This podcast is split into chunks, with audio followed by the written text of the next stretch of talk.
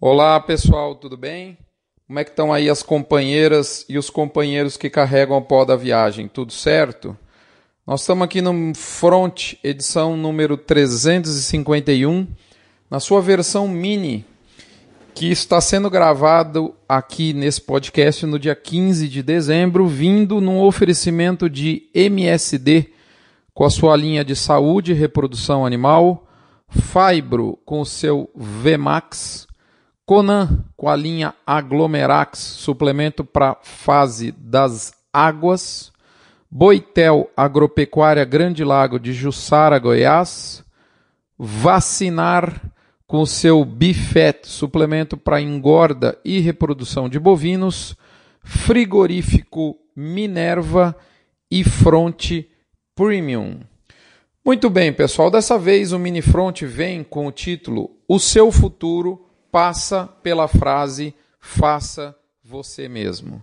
Muito bem, falando de mercado, a gente diz que o mercado continua aquecido para carne com e sem osso.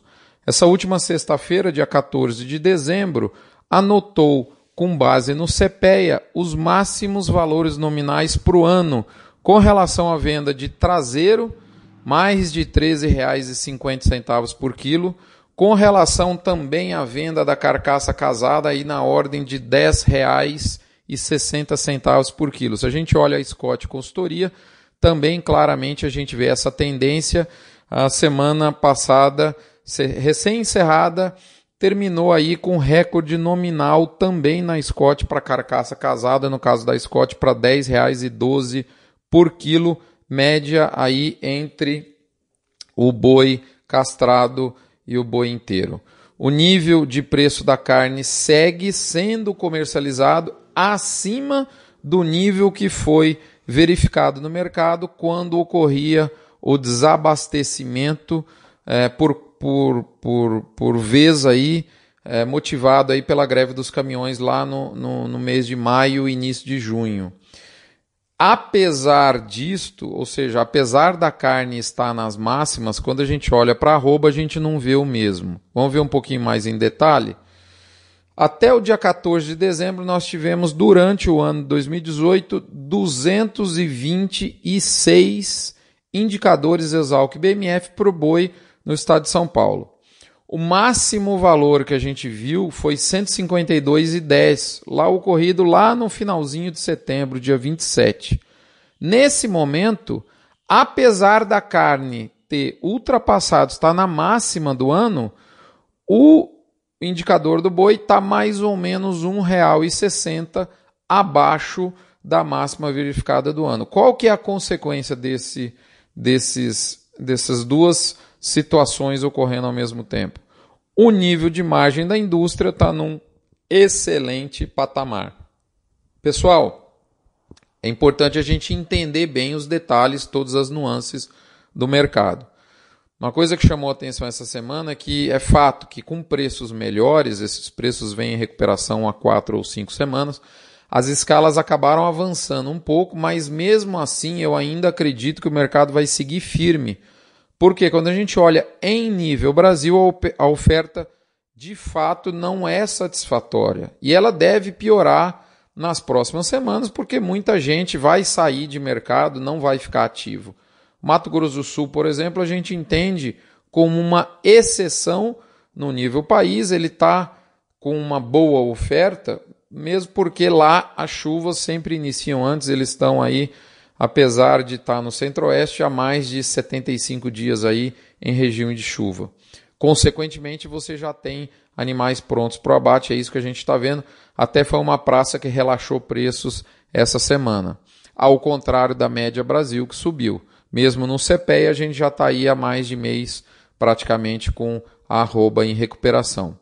O fato é que os confinamentos e as fazendas já estão em clima de final de safra, ou melhor, em clima de festa da firma, tá certo? E essa turma vai vender menos gado de agora em diante. A gente vê a reposição também se aquecendo em várias praças, aí Goiás vem liderando, continua liderando esse movimento.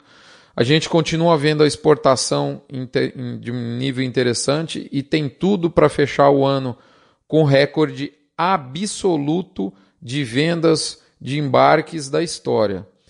Juntando tudo isso, pensando também que a produção de carne na última quinzena de, de dezembro, devido aos feriados aí das festividades, vai se reduzir, essa produção vai se reduzir, a gente deve ver acentuar ainda um pouquinho mais o valor do atacado e, consequentemente, isso confere firmeza para o restante dos elos da cadeia. Talvez uma intensidade de alta menor, mas o mercado, na minha opinião, não deve recuar de maneira nenhuma.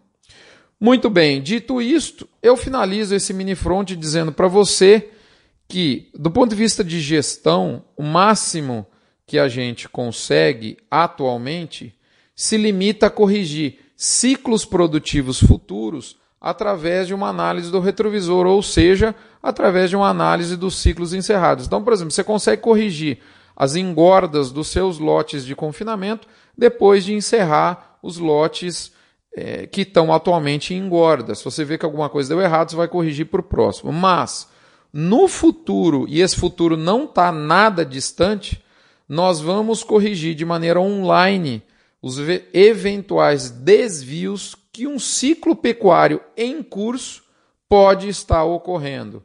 E eu trato exatamente desse assunto né, de, no front premium da semana.